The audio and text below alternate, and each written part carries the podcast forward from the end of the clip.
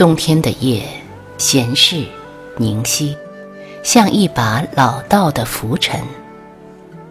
那拂尘原本是道士拿着在世上奔走，替人消灾的，可现在街寒人稀，诸家无事，他也便索性闭门，将它整日挂在了墙上。有月亮的冬夜，屋顶、围墙。照得一片白，树的影子投在上面，朦胧的很好看。天上是清晰的一片幽蓝，月轮明亮，周围没有星星。乐于幻想的人，喜欢在这样的天上飞过白衣仙子，或是某个得道升天的王孙。王孙驾着马车去赴宴。天马行空，鬃尾飘动，那马车雕饰精美，在月光下闪闪的发亮。现在不是春风撩人的季节，但月色大好的夜晚，总是鼓励思慕的人。一个男子不嫌夜寒，穿着单薄俊俏的衣裳。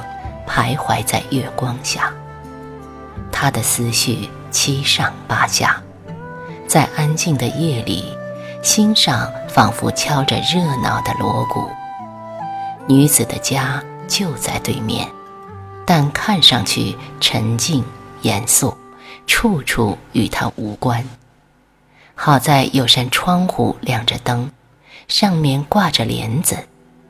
他便想象女子坐在灯下的光景。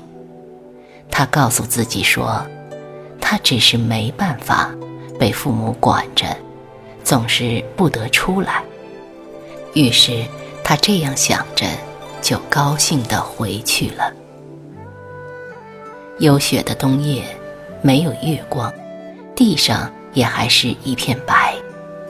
挨着墙根的一带，因为刮过大风。堆起的雪很是厚实，孩子们贪玩，在白天穿着棉鞋在那里踩踏，留下一个个雪坑。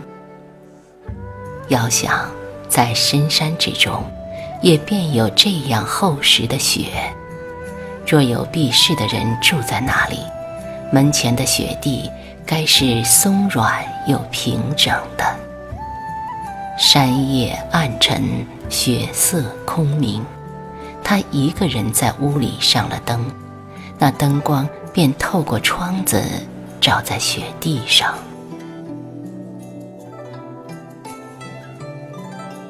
避世的人大约不止一个，在这样的雪夜，应有人提了灯笼，拎了酒食，到这人的家里来做客。空谷之中。飘着鹅毛大雪，听起来簌簌有声。平日所见的山峦，现在和天地连成一片，四周望过去都是白茫茫的。转过一个山口，就看见山脚之下有着柴屋一间，黄灯半盏。后来。他便深一脚浅一脚地进了院子，拂落衣袍上的雪，开始抬手叩门。普通人家的冬夜常是无月又无雪的。吃过了晚饭，不过是略做些收拾，便早早的床上躺了。这时，四周都沉静下去，唯有悄然漫起的绵长幽静，伴着灯，伴着灯下的人。这意味并不是沉寂，它若有声音，便是一种丝丝的、沙沙的，细听起来才有的暗响。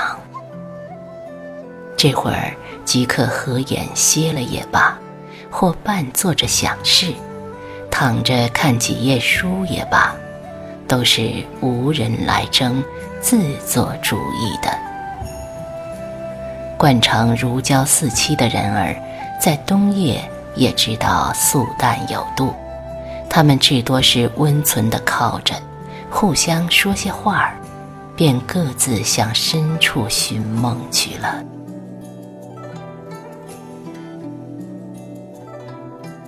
冬夜很长，夜半起了大风，梦中人沉在香田里，浑然不知。冬夜很静，万物悠闲，只有山里的两个人。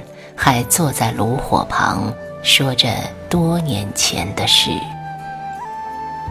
那个男子似乎也没有睡着，他的心里似有壮士磨刀，横来抹去，霍霍有声。